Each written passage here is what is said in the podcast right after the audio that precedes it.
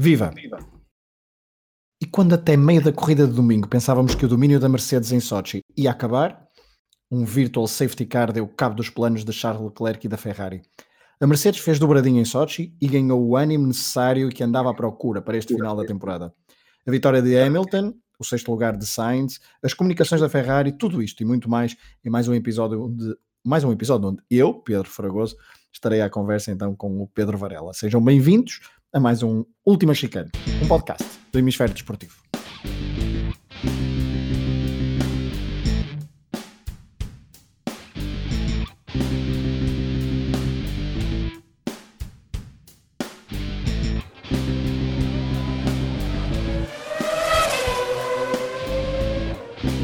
Olá, Varela. Olá, Fragoso, tudo bem? Tudo. Vamos a isso, como habitualmente. Vamos começar então primeiro por umas uh, pequenas notícias, antes de irmos à corrida e ao fim de semana da Fórmula 1 em Sochi, no sul da Rússia. Uh, Varela, o que é que há que destacar? Acho que mete Fórmula 2 pois, e outra vez, sim. não pelas boas notícias. Sim, não pelas boas notícias, pelo acidente que aconteceu na corrida 2 entre Matsushita e Mazepin, e um, ehm, acabamos os dois a ir ao hospital. Uh, Matsushita, inclusive, estão os dois fora de perigo, sem sem lesões, mas Matsushita ainda ficou um, internado e passará por, pelo menos esta noite uh, no hospital. E também, uh, já agora no dia anterior, e, um, e no início estávamos os dois aqui a falar, Nick de Vries, uh, que já é campeão da temporada de 2019 da Fórmula 2, venceu a corrida principal no sábado e, portanto, sagrou-se campeão da categoria, faltando um, três corridas para o final da, da temporada.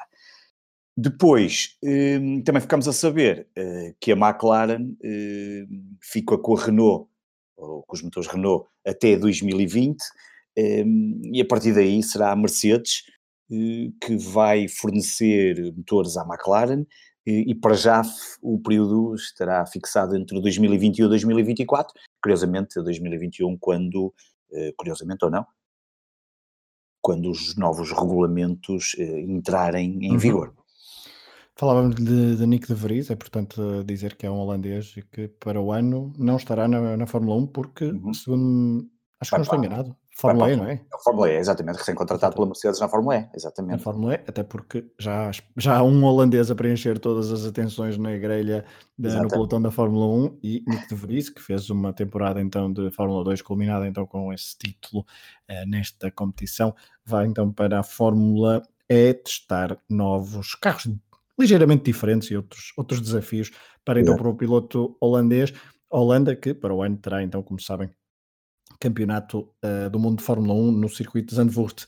Uh, Varela, vamos, uh, depois destas pequenas notas introdutórias, e certamente que isto da McLaren e da Mercedes será algo para falarmos com mais tempo num dos próximos programas. As notícias Sim. ainda estão muito frescas, claro. ainda há muita coisa para desenvolver, até para perceber bem qual será o posicionamento da Mercedes uh, num médio prazo na Fórmula 1. Mas a verdade é que é uma dupla, uh, McLaren e Mercedes é uma dupla mítica. Só juntar estes dois nomes causa arrepios de emoção a muitos adeptos da Fórmula 1. Volto a repetir: McLaren, Mercedes. Bem, enfim, uh, Varela, vamos ao fim de semana. O fim de semana em Sochi prometia ah, havia aquela dúvida se a Mercedes uh, iria demonstrar todo o domínio que tinha demonstrado nos últimos anos. e que tem neste circuito. E que tem neste ah, circuito, sim, sim, exatamente. Desculpa, isso. Não, Pensei que estavas a dizer, eu estava a confundir com a temporada, desculpa. Não, não, não, não estava a falar desde, deste circuito, desde 2014, venceram uh, sempre neste circuito, ainda não houve uh, nenhum vencedor diferente da, da Mercedes, depois da, da corrida de 2019, continua assim, já lá vamos explicar, porque vamos à qualificação, Varela, um, deu Ferrari, deu Hamilton intrometer-se uh, no meio dos Ferraris e chegar à primeira linha, teve que puxar o melhor de si e o melhor do carro, mas ali na qualificação, Varela, parecia que a Ferrari e Leclerc mais concretamente poderiam estragar a festa e o fim de semana de domingo à Ferrari. Sim, e, e, e, nos treinos livres tudo indicava também que a, que a Ferrari estaria, Sim, poderia estar a preparar-se para repetir um novo, um novo triunfo, e verdade seja dita que se não fosse eh, na volta 28 o Vettel abandonar, provavelmente teríamos tido uma vitória um piloto a Ferrari. Não saberemos, até porque havia estratégias de corridas diferentes, mas, ou pelo menos teríamos uma corrida mais interessante a partir desse momento. A verdade é que no, na qualificação, um, ehm, a qualificação foi muito parecida ao fim de semana anterior, Leclerc na pole, com o Vettel mais uma vez até a começar melhor, depois tem outra vez um deslize e o Hamilton consegue colocar-se no meio, que é, que é sempre. Eh, e, e, e ele já percebeu que hum, nestes últimos grandes prémios.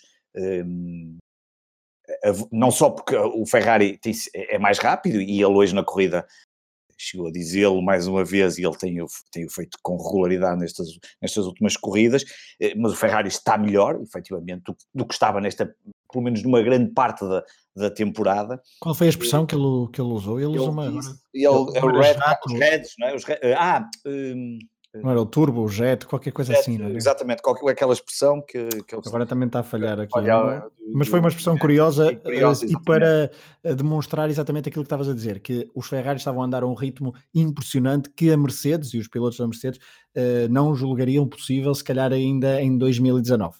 Exatamente. A expressão que ele usou era jet mode, se não estou enganado. Estavam, exatamente, é qualquer, coisa assim. Jet mode. Um, e, um, e, e, a verdade, ele conseguiu pelo menos colocar-se ali um, no meio dos, dos Ferraris, mas depois que na corrida, até isso, um, não lhe serviu de grande coisa, hum, pelo arranque, depois vamos falar mais à frente, vai ter.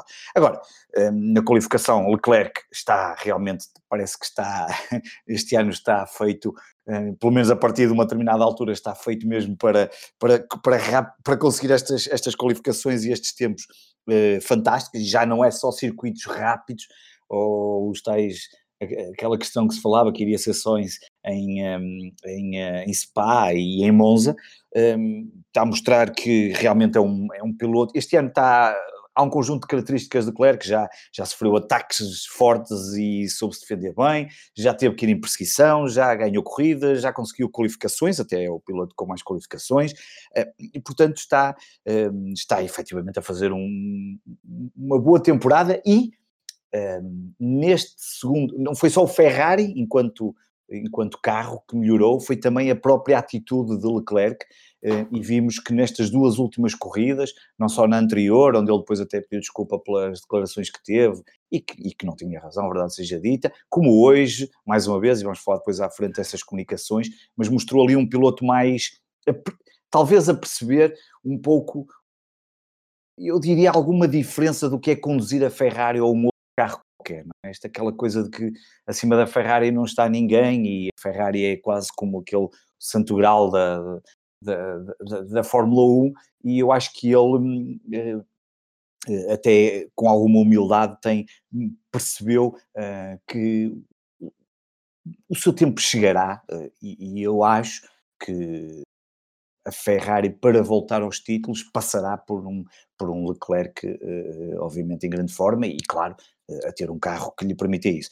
E portanto foi, ganhou, conquistou a pole position, um, nessa Q3, uh, eh, fruto também daquelas algumas alterações, também um destaque muito interessante para o sexto lugar do, do Carlos Sainz, um, o próprio Grosjean, que se qualificou para uma Q3, o Stroll que se qualificou para a Q2, mas depois, obviamente, não, não passou daí, e, e, talvez assim o, o um, a nota mais negativa Kimi ter ficado, Kimi Raikkonen ter ficado fora logo na Q1, eh, ele tem uma ligeira saída um, na sua volta rápida e, e por falar em saídas, é, ainda na Q1 com o Alexander Albon que tem Albon, um acidente exatamente.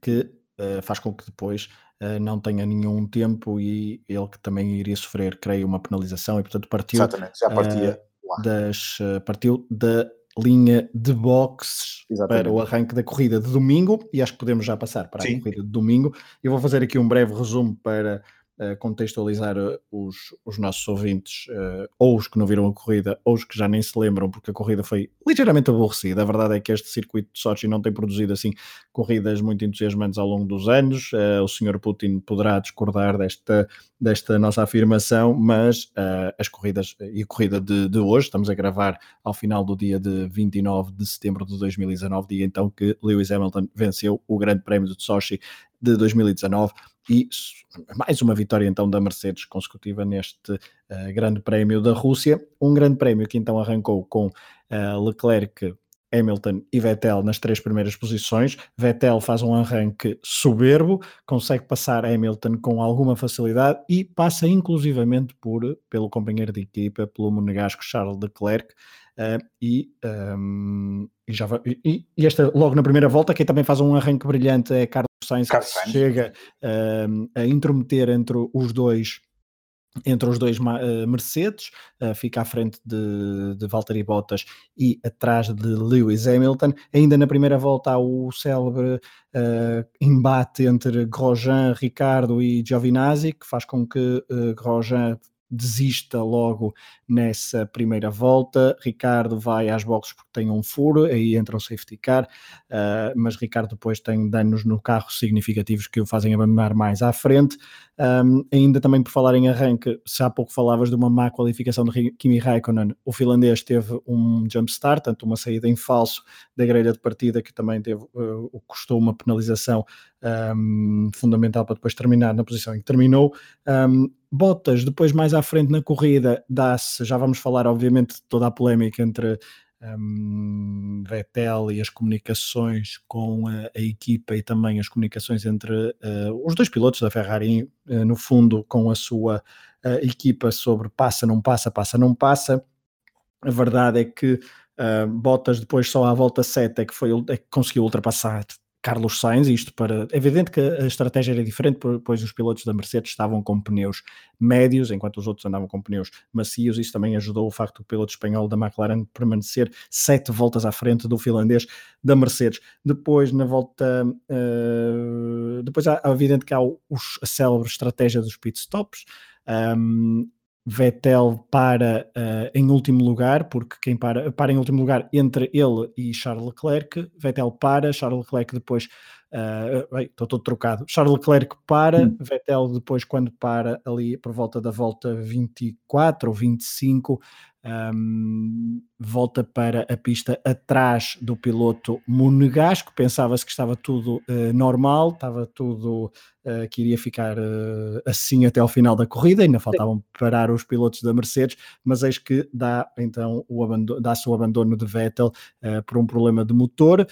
Um, Vettel para, obriga a entrada de um virtual safety car e no momento exato conseguem então os pilotos da Mercedes ir às, das Mercedes ir às boxes, perder menos tempo e ficar à frente de Charles Leclerc que optou também pelos pneus uh, macios até ao final da corrida, mas não conseguiu ultrapassar Bottas naquilo que até ao final da corrida foi a grande emoção, saber se uh, Leclerc conseguiria passar Valtteri Bottas.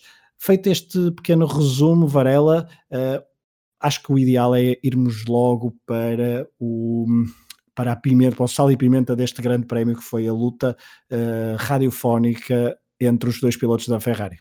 Pá, eu, eu, para mim isso foi um exagero uh, completo e, e, aliás durante o dia disse isto e portanto que alguns ouvintes que me seguem no, no Twitter uh, lembrar-se onde disse que, que eu disse, quer dizer isto isto, deixem essas comunicações todas para, para, para, a próxima temporada da Netflix, porque eu acho que até, se por um lado nós já falamos aqui que gostamos, obviamente, de ouvir mais comunicações e faz sentido, hum, acho que isso, isso é bom e nós gostamos porque nos traz, traz alguns indicadores interessantes.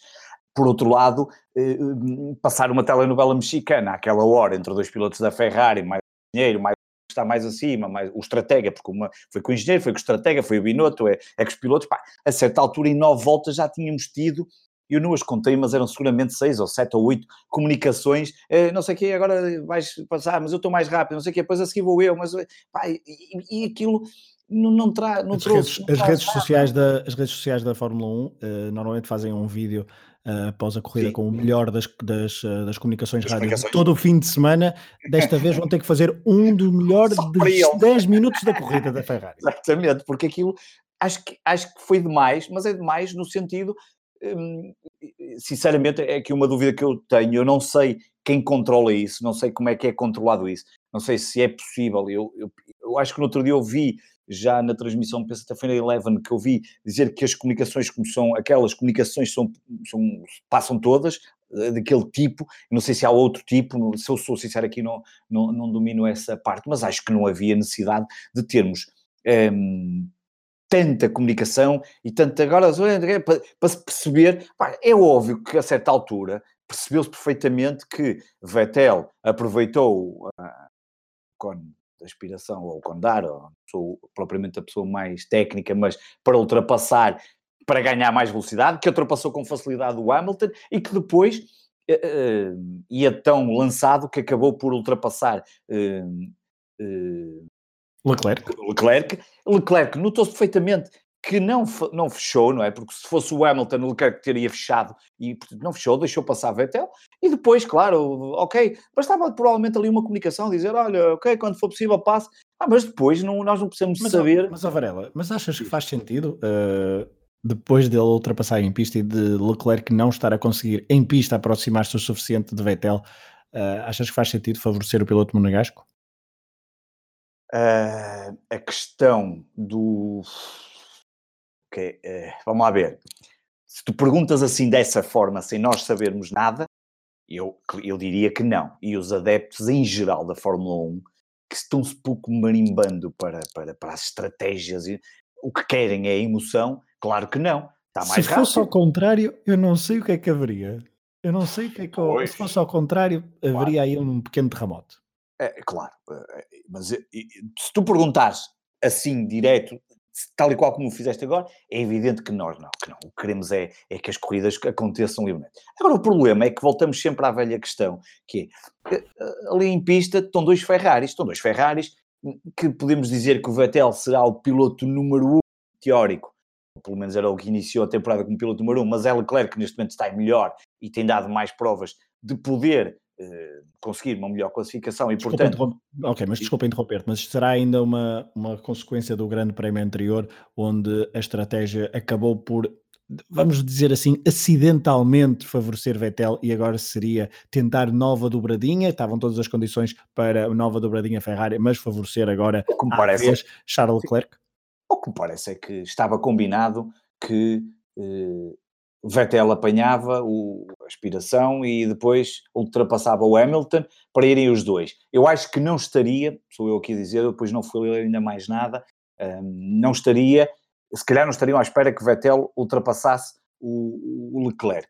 Uh, ele acabou por ultrapassar, estava mais rápido, uh, e notou-se perfeitamente, não é? É só ver as imagens aéreas, então percebe-se perfeitamente a diferença de velocidade, ultrapassou, um, depois a seguir era impossível deixá-lo passar deixar passar Leclerc, porque o Leclerc não se estava a aproximar, um, e teriam que deixar para, hum, para, para, para, para a box. Agora, se estava prometido que Leclerc fazia a ajuda inicial, mas depois seria-lhe cedida a passagem, e portanto a ajuda inicial era só para ganharem as duas primeiras posições e depois poderem fazer a corrida de acordo com o que seria a estratégia, até porque os, Mercedes, os, os Ferraris partiam em, em macios e os Mercedes em, em médios, Uh, quer dizer, se está isto combinado, o que faz sentido, diria do ponto de vista do que estava combinado para os pilotos.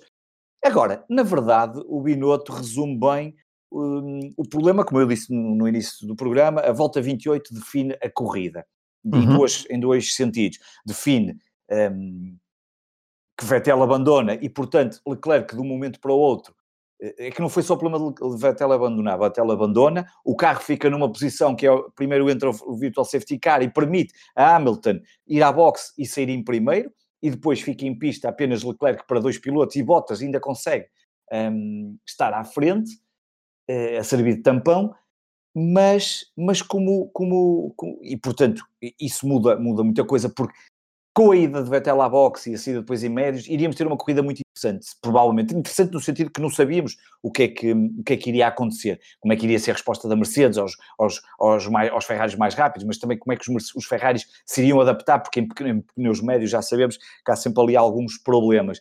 Mas a verdade é que também Binotto, e diz bem no final da corrida, como ele disse no final, we were first and second, and as a matter of fact, we are controlling the race. And without our reliability issues, we would have kept the positions after the pit stops. E essa é que, era, é que é verdade. Se não tem acontecido aquele problema a Vettel, eles iriam, se agora essa posição era Leclerc à frente e Vettel atrás, se era isso que estava prometido, e se isso não comprometia a corrida, não vejo isso como um problema.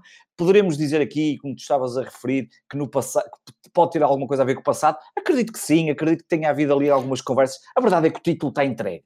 Um, pois é isso, e sabes, e, desculpa interromper. É mais sabes, por aí, acho que, acho que é por aí também. Diz. Até porque um, antigamente, e nós quando, vamos, quando formos falar de pilotos do passado, pelo menos no meu, é, é algo bastante claro.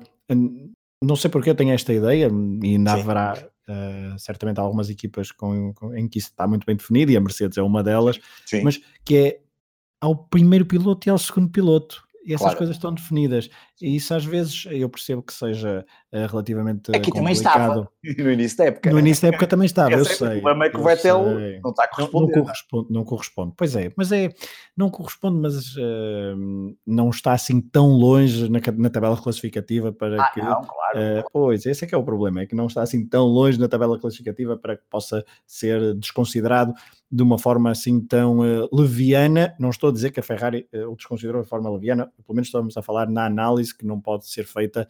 Uh, não podemos achar, não, não, agora o Leclerc é o, é o dono e o senhor da, Sim, da Ferrari. Há, há, essa forma de tratar mal. Eu, eu tenho visto muita gente um, nas redes sociais a tratar mal um pouco o, o, o Vettel e acho que é. Acho que hum, há ali uma, há uma certa injustiça, não, não deixa de ser um tetracampeão do mundo. É um piloto. Sim, sabemos, sabemos que foi um tetracampeão num, num mundo num período diferente, num período diferente, diferente sim, da um Fórmula 1, é verdade. Mas é um grande piloto, não deixa de ser. Um, eu, eu, eu, eu duvido, eu, eu, não sei se neste momento.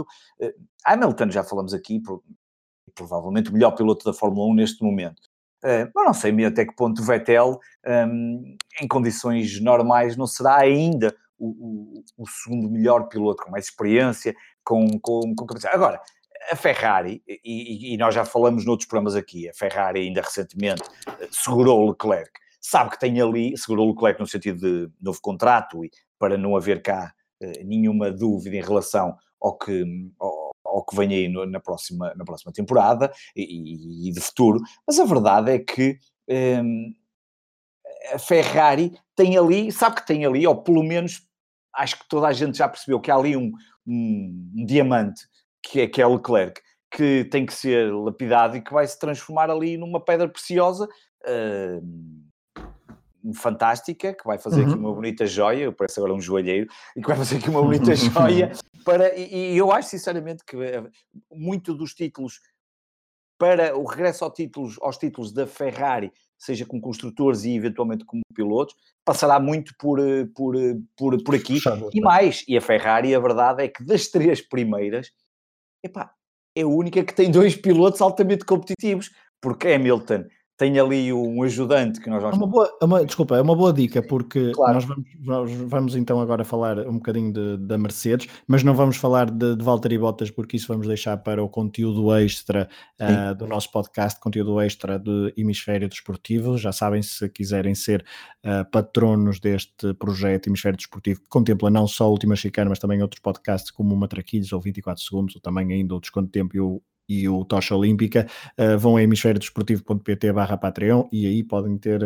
uh, podem saber mais sobre como serem patronos deste projeto e ter então acesso a conteúdo exclusivo. Hoje vamos falar exclusivamente de Valtteri Bottas nesse extra do último chicane do Grande Prémio Sochi 2019. Varela, um, estavas a falar já a passar a ponte de pilotos com dupla competitiva, já se dá a entender que Bottas não é o mais competitivo dos pilotos atualmente, mas há um que está lá sempre eh, quando é preciso, e ele se chama-se Lewis Hamilton. Muito rapidamente, fala num bocadinho do fim de semana de Lewis Hamilton que acabou em vitória, uh, cimentou a liderança no Mundial de Pilotos, ajudou a Mercedes a cimentar ainda mais a liderança no Mundial de Construtores e uh, sai de Sochi para Suzuka com um sorriso no rosto. Eh, pois é, repara, um, o, o, Hamilton tem 79, 73 pontos de vantagem sobre o companheiro de equipa que é, é o segundo piloto, não é? Como estávamos nós a dizer e tem uh, 322 para 215, 107 pontos, um, ehm, já contabilizados com a corrida 2, sobre Leclerc, que é o terceiro classificado neste momento. O, Hamilton, o Hamilton nota-se perfeitamente que está em modo ok, eu faço o suficiente para andar lá em cima, não, não, não, não, ele não precisa de fazer muito mais do que o que está a fazer, ele, ele neste momento até já eh, pode até, eu acho que até já pode perder uma ou duas corridas, que eu acho que não lhe ia, se perder 50 pontos não lhe ia acontecer grande coisa, porque eu acho que ele depois recuperaria e voltaria com outra, portanto, tá, tá, com, outra, com outra vontade. Ele está claramente um, já, já está numa fase de descompressão e, portanto, sabe perfeitamente que o título está uh, garantido. Uh, claro que quando é necessário, uh, ele disse-o na qualificação, foi preciso ir a fundo, não é? Desculpa interromper-te, ele festejou o segundo lugar, Exatamente. como eu nunca vi Hamilton festejar na qualificação. qualificação. Exatamente. Exatamente, até o, o, o eu fui, acho que foi Jason Button que estava a entrevistá-lo um, uhum, estava bastante sim. entusiasmado com, aqui, com o que ele estava a dizer, porque até soou estranho, porque parecia que estava a entrevistar o, a pessoa que tinha acabado de conquistar a pole position e não. Portanto, ele, ele percebeu que era importante, pelo menos estar ali, ok, porque obviamente é, é um piloto competitivo e ele Claro que ele quer ganhar, não estou a dizer que ele não quer ganhar. Nota-se que ele tem prazer no que faz e procurar ah, sim, sempre algum objetivo curto prazo para se automotivar. E acho que passa por aí, porque ele está completamente, eh, neste momento, descansado, vai fazer a sua corrida, eh, vai fazendo as suas corridas, grande prémio, grande prémio, eh, certamente como tu dizes, ora bem, eu aqui nesta qualificação agora, vamos lá ver se consigo passar os Ferraris que estão muito rápidos, agora na corrida, ele festejou a final, agradeceu aos engenheiros, aquilo tudo, eu acho que aquilo acabou por ser um bocadinho mais sorte que outra coisa, a verdade é que a Mercedes nesse aspecto... Hum, tem tido um bocadinho de sorte com estes safety cars e, e, estas coisas todas, e a Ferrari, pelo contrário, não, mas eu acho que a sorte também se procura, e nesse aspecto um, a Mercedes uh, as coisas funcionam sempre melhor, e hoje eu acho que acabou por lhe cair a vitória ali ao colo, e a partir do momento em que ele se apanhou em primeiro lugar, a, a verdade é que não deu mais hipóteses nenhumas, é e, e, e, nem Bottas conseguiu, uh, nem Bottas conseguiu um, ai, desculpa, nem Bottas, nem Leclerc conseguiu passar Bottas, que estava tudo a pensar, ora bem, este Leclerc agora vai passar Bottas e a seguir é que vem aí a emoção de corrida, mas isso não foi, foi não uma foi. miragem, aconteceu ali logo no início e pouco mais. A verdade é que o Grande Prémio, como dizíamos há pouco, foi relativamente morno, sem grande emoção. A imagem do habitual nos Grandes Prémios da, da, da, Rússia. Um, a certa altura percebeu-se muito claramente qual seria a classificação final, tirando uma ou outra troca de posições no meio do pelotão. No meio do pelotão, portanto, já dissemos que Lewis Hamilton venceu, em segundo lugar Valtteri Bottas, o último lugar do pódio para o monegasco da Ferrari Charles Leclerc. Depois aparecem os dois Red Bull.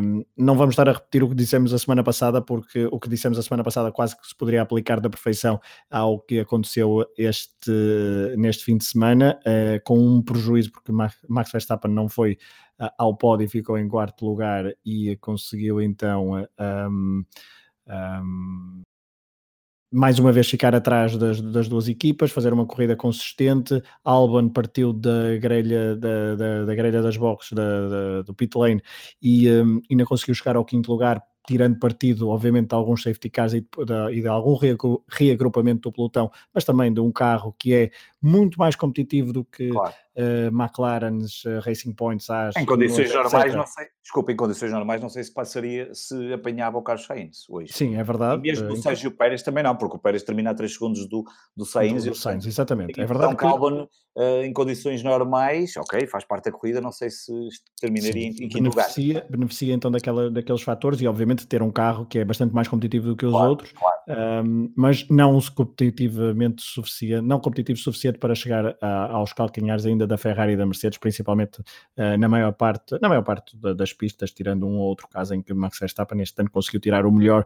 do Red Bull Honda. Uh, em sexto lugar, Carlos Sainz, já vamos a ele. Sétimo, um honroso sétimo lugar e muito de destaque para Sérgio Pérez com o Racing Point. Oitavo, Lando Norris, uh, mais uma corrida atrás do companheiro de equipa. Kevin, mais uma corrida no sentido em que quando Carlos Sainz está. Aumentaste uh, sem... o volume do som quando disseste atrás? Atrás? Não, não aumentei nada. Não, não é isso, é que não é, não é mais está bem, está bem. Quando Carlos Sainz tem uh, todas as condições e não tem azares, normalmente fica à frente do Lando Norris. Era isso que eu queria dizer. Era isso. Era Já isso que eu queria dizer. Ter Já votado para piloto do dia no Sainz, mas está bem. Só, só fizeste bem, só fizeste bem, só fica bem. Kevin tá Magnussen com o As conseguiu, um, conseguiu nono lugar e salvar um pouco a imagem da, da As dos últimos grandes prémios. Uh, Grosjean, como tu dizia, disseste há pouco na qualificação, tinha tido um bom, um bom lugar, mas depois envolveu-se então num acidente com Ricardo e Giovinazzi, décimo lugar, Hulkenberg, com o Renault a conseguir um ponto para a equipa francesa. Depois ficaram de fora Lance Stroll, Kvyat, Raikkonen, Gasly, Giovinazzi, uh, ficaram de fora dos pontos. Estes terminaram. Sim. Quem não terminou foram os dois Williams. Se, ano, se a corrida passada tivemos o primeiro abandono de George Russell e de um piloto da Williams este, esta temporada. Desta vez foram os dois que não terminaram, nem Russell nem Kubica. Também não terminou, obviamente, Sebastian Vettel, Daniel Ricardo e Romain Grosjean, pelas razões já enunciadas. Varela, dou-te uns minutos para falar do piloto do dia, Carlos Sainz. O piloto do dia, Carlos Sainz. Quer dizer, não sei se por acaso foi ele que ganhou a votação, eu não fui. Não sei. Não sei. Eu votei nele porque acho que é inteiramente justo, no sentido em que. Aquele arranque é fenomenal. Foi um bom arranque, está em quarto lugar. Não Só tem disseste carro. bom? Só disseste bom?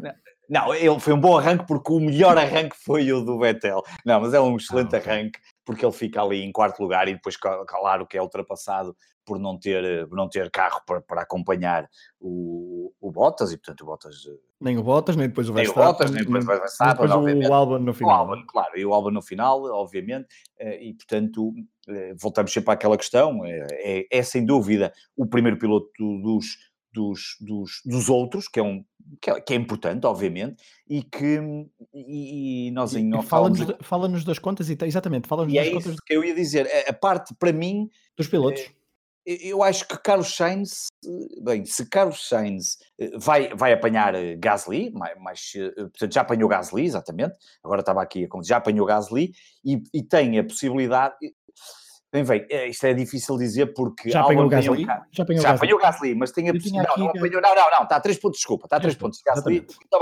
agora confundi-me. Pode apanhar Gasly, que entretanto saiu da, da Red Bull para a Toro Rosso, e portanto a 3 pontos. Eu acho que vai, obviamente, passá-lo, porque tem feito melhores corridas e vai pontuar mais do que Gasly, e 3 pontos são fáceis de recuperar.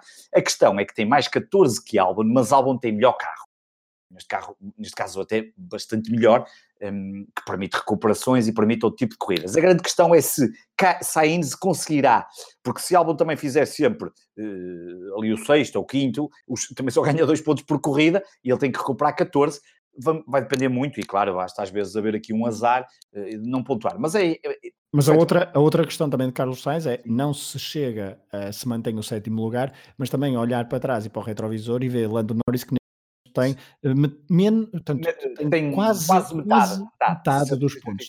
Sim, eu acho que Lando Norris, hum, eh, Sainz é, é, é, um piloto muito. Eu no início, aliás, nós começamos esta brincadeira com porque no início do, do, da temporada, nos primeiros programas, uma das coisas que disse, era, já não me recordo bem as palavras, mas é que achava que Sainz era muito certinho, mas que lhe faltava ali alguma garra. Hum, e continuo a achar. No, no, agora, ele Isso é um continua a achar, porque o Carlos Sainz ouve este podcast, vocês não sabem, porque Sim. a partir daí o Carlos Sainz, depois do, passou, do Varela ter dito. para pontuar de uma forma. Depois do Varela ter, ter dito que ele precisava mas de mais. Mas continua a ser corrida. Mais garra. Mas é aquela corrida muito calma, é aquela corrida. Um, portanto, ele faz aquela corrida boa, sem dúvida. Eu votei por ele no piloto dia, mas é uma, é uma corrida de quem está ali uh, completamente descansado, a ouvir uma área de ópera na Antena 1, com os headphones. Antena 2, ali, Antena 2. Ah, Antena 1, Antena 2, um, e portanto vai ali sossegadinho, mas é sem dúvida que hum, se conseguir ficar à frente de Gasly e de Albon, ah, então será sem dúvida um, um, um, um, grande campeonato. Acho que de Gasly, ok, pelas, pelas corridas que, vai, vai, que vão até ao final do ano, vai, vai conseguir. Agora, se ficar à frente da Albon, vai ser, é, vai, ser um, vai ser aqui um bom tema que nós vamos acompanhar até ao final da temporada. Uhum. Muito interessante para perceber. O Norris, o Norris é aquele piloto ainda muito, ainda falha ali algumas vezes, também teve algum azar com aquela corrida, célebre corrida que ainda foi há pouco tempo que não pontuou, mas efetivamente tem quase metade dos pontos de, de de, de, de, de Science, 66-35, mas tem aqui uma coisa muito interessante, é que eh, consegue estar à frente de Ricciardo e de Hulkenberg, ambos têm 34, um, e portanto vai ter aqui uma, há aqui uma guerra muito interessante, que é aquela guerra ali, para já, que me parece que vai continuar, entre o nono e o décimo terceiro, que é Norris, Ricciardo, Hulkenberg, Viat e Pérez, um, que sinceramente eu acho que a Renault não estaria eu, nada eu meto, Não, não, mas eu meto aí também o Kimi Raikkonen, desculpa. Kimi Raikkonen tem 31, sim, sim, até o 14, exatamente, 31. Um, e Kimi Raikkonen, sim, 31. Portanto, vamos ter aqui um, 2, 3, 4, 5, 6 pilotos à partida para lutar pelo, pelo nono lugar pelo nono lugar e ao mesmo tempo que os outros lutam, então o Carlos Sainz, quando vai ouvir algumas área, áreas, áreas de, de ópera, e vai não é? continuar, e eu acho que vai conseguir, eu fico contente porque eu gosto muito da, da McLaren Renault, eu gosto muito de, ah. do, eu gosto muito desta equipa, eu gosto, da, eu gosto da equipa enquanto, eu gosto desta equipa McLaren Renault com dois pilotos, não, o Sainz não é um piloto que me, já, já disse isso, não vou estar aqui sempre a repetir porque até parece que é uma coisa contra o homem, não tenho nada, gostava muito do pai dele enquanto piloto. Carlos, de, Carlos, te, quer, te, te, te quero muito, vale. Exato. vale.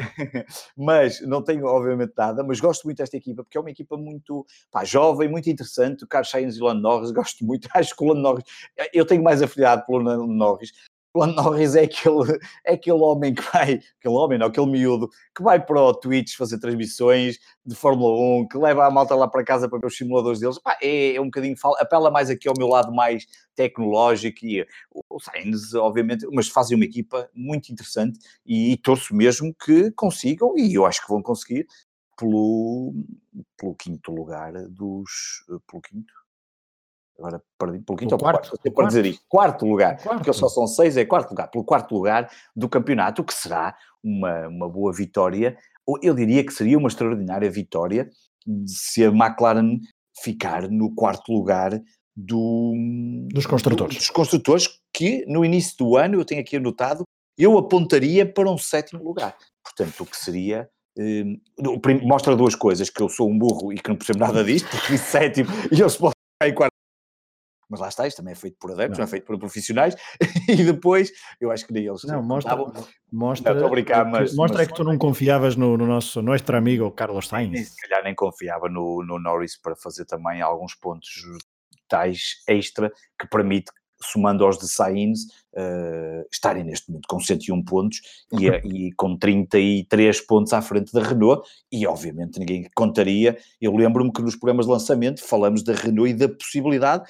quem sabe chegar ao terceiro lugar. Meu Deus. Hum, enfim, Enfim, é uma... onde é que eu estava com a cabeça? Não, sei não, o que é que tu, não é só tu. Eu, se calhar mais gente, assim, mais pensaria isto, mas realmente a diferença neste momento é 311 para 68. É mas também, e não calhar... é porque, desculpa, e não é porque a Red Bull tenha feito uh, não, não, muito mais prestações, é mais porque a Renault não fez prestações de qualidade uh, suficiente. Apostaram em Ricardo e Ricardo não está, não está a conseguir carro. Não, o carro também não Não, não ajuda, claro, não é só o Ricardo, como é óbvio, não ajuda. Até porque há lá estas cláusulas no contrato. Sim. Ele eh, nem isso consegue acionar essas cláusulas nada, porque o, o carro não ajuda rigorosamente nada. Vamos fechar então o capítulo de Sochi uh, 2019. Uh, Varela, próximo grande prémio daqui a 15 dias Suzuka Grande Prémio do Japão, circuito que já é mítico da Fórmula 1, obviamente. Uh, o Grande Prémio do Japão que na, da Fórmula 1, que em quatro ocasiões foi no circuito de Fuji, em 76 com vitória de Mario Andretti, em 77 vitória de James Hunt, 2007 vitória de Lewis Hamilton e em 2008 o vencedor foi Fernando Alonso ao volante de um, precisamente um Renault. Um, quem tem o recorde de número de vitórias em, no Grande Prémio do Japão é Michael Schumacher, com 6. Lewis Hamilton já tem 5, uma delas então no, em Fuji. Vettel tem 4 vitórias todas em Suzuka. A McLaren tem 9 vitórias, a Ferrari tem 7, a Mercedes tem 5. As últimas 5 foram vitórias Mercedes, portanto de 2014 a 2018, um cenário relativamente parecido ao que uh, enfrentamos antes da corrida de Sochi. A Red Bull com 4 vitórias, as tais 4 de Vettel, Benetton e Williams com 3 vitórias cada uma no Grande Prémio do Japão. E estamos naquela parte do programa em que vamos falar de pilotos do passado e uhum. precisamente por isto as nossas escolhas são centradas no Grande Prémio do Japão. Comecemos pela tua Varela, vais-nos falar. E, e, e, os nossos dois pilotos hoje são praticamente contemporâneos um do outro, chegaram a correr uns, um contra o outro. Uh, de quem é que estamos a falar? Exatamente. Qual é a tua escolha? A minha escolha é Aguri Suzuki. Um, e estou aqui agora a ver porque eu anotei aqui uma série de coisas, vamos ver se eu não perco aqui com, com o que anotei e se consigo ler isto bem. Portanto, eu escolhi o Aguri Suzuki um, e já lá vamos porque é que escolhi. Ora bem, o, o, próximo, claro que está relacionado com o Grande Prémio Japonês e também com, com, este, com, com o Japão e com a Ásia. Um, o primeiro piloto de Fórmula 1 japonês foi Hiroshi eh, Fishuda, Fishida, eh, Fushida, ai, agora falei que o meu japonês não estava, Hiroshi Fishuda, vai, Fushida. Fushida, Hiroshi Fushida, um, qualificou-se, este foi o primeiro piloto de Fórmula 1 japonês, qualificou-se para o Grande Prémio da Holanda em 1975, mas o motor estourou e acabou por não correr, e depois falhou a qualificação para o Grande Prémio da Grã-Bretanha desse ano, um, e portanto, mas ficou na história como sendo o primeiro japonês. Depois, o primeiro piloto a tempo inteiro japonês foi eh, Nakajima, Satoru Nakajima, 1987, e Aguri Suzuki foi o primeiro piloto japonês a conseguir um pódio, um terceiro lugar no Grande Prémio do Japão, em casa, uh, e por isso o próximo Grande Prémio, de 11 a 13 de outubro, uh, e neste caso foi em 1990. Um piloto que fez 88 grandes prémios, uh, conseguiu apenas esse pódio, esse terceiro lugar, e num total de 8 pontos na, na, na sua carreira da Fórmula 1, que é relativamente curta. Um, Suzuki corria uh, em 88 uh, na Fórmula 3000 pela Footwork, um, antes de estrear em outubro no Grande Prémio do Japão, uh, onde substituiu Yannick Dalmas na La Russola, ficou no 16º lugar. Ora bem, a Zack Speed, que usava motores Yama, contratou Suzuki para 1989 Curiosamente, eu não verifiquei, uh, dizia que era recorde, mas não, não, não, consegui verificar, não é propriamente a coisa mais. Não, não, não, não consegui comp comprovar que é, mas nessa época, em 1989, uh, eh, Suzuki uh, falhou todas as pré-qualificações das 16 corridas do Campeonato da Fórmula 1. Para recordar que essas pré-qualificações eram com 39 com pilotos de Fórmula 1 e só entravam 26 lugares. E o Suzuki, o Aguri Suzuki falhou todas. Estou-me a rir, isto não tem piada nenhuma, mas pronto, em 1989, mas acaba por ter piada. Desculpe, mas isto acaba por ter piada. Em 90, 91, voltou. é um momento agora. Em 90, 91, não, não, voltou. Continua. Exato. Em 89 não conseguiu, mas depois em 90 conseguiu. Em 90, exatamente. Ah, e, é que está a piada, em 90 e 91. Eh, portanto, ou seja, ele em 89 tem este desastre total, que é mesmo um desastre total. Portanto, em todos os grandes prémios não se consegue. Mas olha, mas do que eu tenho aqui, supostamente em 91 também tem um ano um bocadinho para o, tem, para o fracote. Eu não, eu não vou dizer, mas isso é a partir daí a carreira deste toda. Aliás, o, a carreira dele acaba no, na vitória do, do, do, no, terceiro lugar. Portanto, ele em 90 e 91 volta lá à Rússia, e é na época de 90 que faz, e nessa, portanto, 90, 91 volta à La Rússia, e na época de 90 faz os tais dois sextos lugares, um, Grande Prémio Britânico e de Espanha, e consegue o tal pódio no Grande Prémio de Japão em 1990 com uma vitória e um segundo lugar brasileiros, Piquet e Roberto Moreno. Ele fica em terceiro lugar, é o primeiro piloto asiático a conseguir o tal feito, e portanto tornou-se uma espécie de herói local e isto foi o auge da sua carreira. Portanto, ficou ali no terceiro lugar. 91 a coisa também não correu nada muito bem. Em 92, 93, já no, no regresso na, na Footwork, um, sofre ali da concorrência de outros pilotos que eram. Um era ligeiramente melhor, o outro era muito melhor. Um era Michele Alboreto, muito melhor, e Derek Warwick. Um, e depois ainda partiu em, eh, em 96, partiu não, depois em 95 ainda partilhou na Ligier, eh, partilhou eh, a Ligier com Martin Brundle, mas, mas é novamente em Suzuka, Suzuka está claramente ligada à, à vida de, de Aguri Suzuki, um, onde tem um acidente em 95 um, relativamente grave, uh, nos treinos, uma lesão no pescoço e retira-se uh, da Fórmula 1 e, portanto, e a sua carreira acaba por se resumir, entre aspas, sem tirar aqui, obviamente, o mérito enquanto uh, piloto ter chegado, ter sido o primeiro piloto japonês a conseguir um, um pódio e, portanto, ia ter feito um, ainda 88 grandes prémios e, portanto, um, uma referência enquanto piloto de Fórmula 1.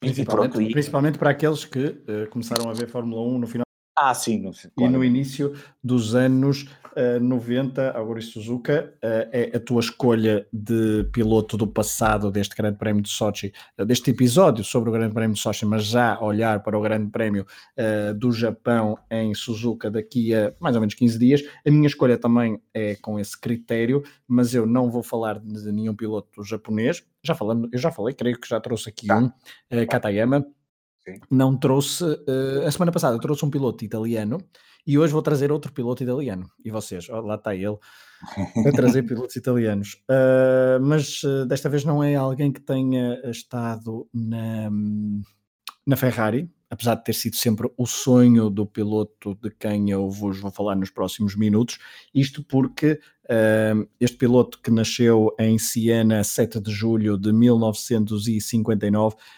correu uh, na Minardi, estreou-se na Minardi em 86, também esteve na Minardi na época seguinte, 87, em 88, 89 e 90 esteve ao serviço da Benetton com Flávio Briatore e em 90 e nunca mais pôde participar na Fórmula 1 devido a um acidente trágico, já lá vamos, eu estou a falar então de Alessandro Sandro Nannini, um, um, um piloto italiano, se eu a semana passada falava de um gentleman, este eh, de Alboreto, né? um, um gentleman, uh, Nannini não era menos gentleman, uh, oriundo de uma família bastante, bastante rica italiana, ele tem eh, inclusivamente nos dias de hoje ainda tem uh, uma marca de café associada, muita gente conhece, a Nanini. Um, creio que em Lisboa há um, há, uma, há um café uh, associado a esta, esta marca, uh, mas também tinha montes de vinhas e continua aí Uh, depois da sua carreira continuou uh, nos negócios a prosperar, ele que também era um sex symbol ali da Fórmula 1 uh, no final dos anos 80 e que infelizmente não teve muita sorte fruto do tal acidente, mas vamos recuar então um bocadinho porque antes de entrar para a Fórmula 1 teve carreira, fez carreira na, oh, em vários campeonatos de Enduro, também na Fórmula Itália e na Fórmula 2, em, na, em 86 chega então à Minardi, a equipa italiana um, à Fórmula 1, mas tem uma primeira época de 86 vamos dizer, estávamos há pouco a falar de Suzuki que nunca se conseguiu classificar para uma corrida, a verdade é que uh, Nanini praticamente uh, não, um, só terminou uma corrida, a verdade é essa, em 14 no Grande Prémio do México em 86, portanto não foi o melhor dos anos, mesmo assim portava-se sempre melhor em corrida do que o seu companheiro de equipa, que eu agora creio que era de Cesares, e uh, em 87 conseguiu não muito melhores prestações, um, mas conseguiu sempre andar à, à frente de, de Cesares e era um piloto relativamente rápido e chamou a atenção então da Benetton que o contratou para uh, 1988 para a sua equipa junto com uh, o belga Thierry Boutsen. Um, pontuou logo na, na, segunda corrida de 88 em San Marino, na, em Imola, no Grande Prémio de Imola, e conseguiu alguns pódios nesse, nesse ano. Falo do Grande Prémio de Silverstone, falo também do Grande Prémio de uh, Espanha em Jerez de la Fronteira. Uh, conseguiu, portanto, dois pódios. Depois, em 89, e porque é que está ligado uh, Nanini ao Grande Prémio de Suzuka e ao Grande Prémio do Japão? Um dos grandes prémios mais uh, emblemáticos da Fórmula 1, não só do Japão, mas da Fórmula 1, é o tal Grande Prémio de Suzuka em 1989, em que, uh, na penúltima prova do Mundial, Senna e Prost estavam na luta pelo campeonato e Senna, uh, numa numa, ao tentar ultrapassar para a direita o piloto francês, o colega de equipa francês Alain Prost, será terá sido de propósito ou não, bateram os dois, colidiram, foram Uh, Prost saiu rapidamente do carro como a desistir da corrida, só que Ayrton Senna não estava para isso, uh, conseguiu que os comissários de pista o, o, ajudassem a continuar em prova e uh, foi, continuou em prova então e chegou ao fim e cortou a meta em primeiro lugar, só que devido a ter cortado uma chicane nesse incidente com Alan Prost quando saiu da gravilha, a verdade é que os comissários desqualificaram-no e uh, a vitória foi para então para Alessandro Nannini que teve aqui a sua primeira e única vitória no Mundial de Fórmula 1 e por isso muitas vezes nós olhamos para aquele grande prémio, vemos a luta post-cena e não nos lembramos de quem efetivamente venceu esse grande prémio, que foi Nannini, que segundo algumas declarações que eu consegui recolher e consegui encontrar na internet, um, ehm, não gostou de ter perdido essa corrida em pista, porque, segundo ele, ninguém o avisou do ritmo de cena uh, atrás dele. Ele, que Nani confessou que vinha nas últimas voltas, antes de, da ultrapassagem do piloto brasileiro da McLaren, vinha a controlar a corrida, a perder dois segundos propositadamente e, portanto, ficou muito chateado por ter perdido a corrida em pista, apesar de ter ganho. Ele que, logo no Grande Prémio. Uh, uh, no Grande Prémio seguinte, e agora estou aqui à procura das minhas notas, exatamente no Grande Prémio seguinte em Adelaide, um, na Austrália, conseguiu um segundo lugar, portanto, e aí ele disse que esse pódio uh, sou efetivamente melhor do que a tal vitória na Secretaria em 1989 ao serviço da Benetton. No ano de 1990 continuou a demonstrar rapidez, continuou a ter bons resultados, outro pódio em San Marino, boas corridas na Alemanha, um segundo lugar na Alemanha, uma, uma corrida também mítica na Hungria em que tem uma colisão com Ayrton Senna, mas estava a fazer uma bela época e o último grande prémio da, da sua carreira na Fórmula 1 é o Grande Prémio em Jerez de la Fronteira, é o Grande Prémio de Espanha, uh, que terminou em terceiro lugar, só que uns dias depois, 12 de outubro de 1990, uh, tem um acidente de helicóptero numa das suas propriedades em Siena, numa das suas vinhas ou do, dos pais, e uh, tem um acidente que, o, que danifica, que, acho que é mesmo amputado o braço, o braço direito, uh, só que uma rápida intervenção cirúrgica uh, fez com que ele continuasse ainda a correr durante alguns anos noutro tipo de, de, de competições de, de, automobilísticas, não na Fórmula 1, mas foi uma, uma lesão, um, um, um evento trágico que precipitou o final da carreira de Nanini na Fórmula 1 não no automobilismo, até porque ele que tinha o sonho de correr na Ferrari, que muita gente disse que estava apalavrado para mais dia menos dia ser piloto da escuderia Ferrari. Eh, ele em 1992 ehm, a Ferrari consegue eh, proporciona ao piloto italiano um, um, um, evento e ele faz várias voltas de teste, ehm, não sei se em Maranello, mas creio que sim, uh, ao serviço de um Ferrari com um volante e com um cockpit relativamente adaptado para uh, Nanini, que tinha então bastantes problemas uh, de condução, porque o seu braço direito ficou gravemente afetado para poder uh, conduzir como anteriormente.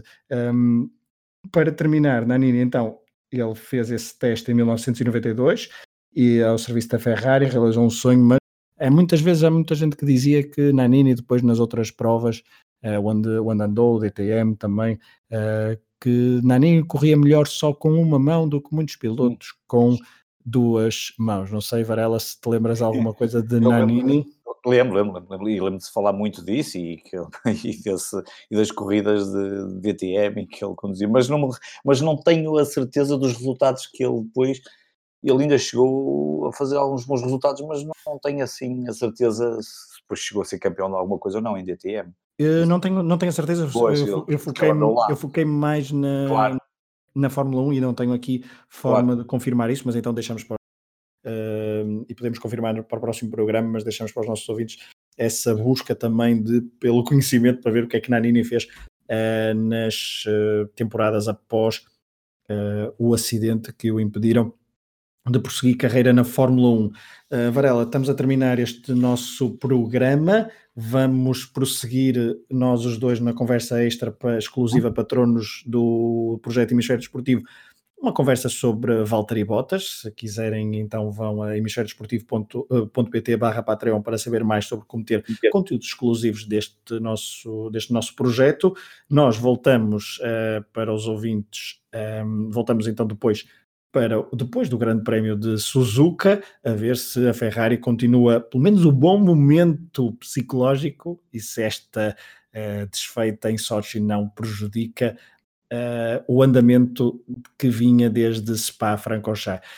A todos, muito obrigado por terem estado desse lado a ouvir mais um episódio do podcast Última Chicane. Um abraço, Varela, um abraço aos ouvintes e até. Um abraço a todos.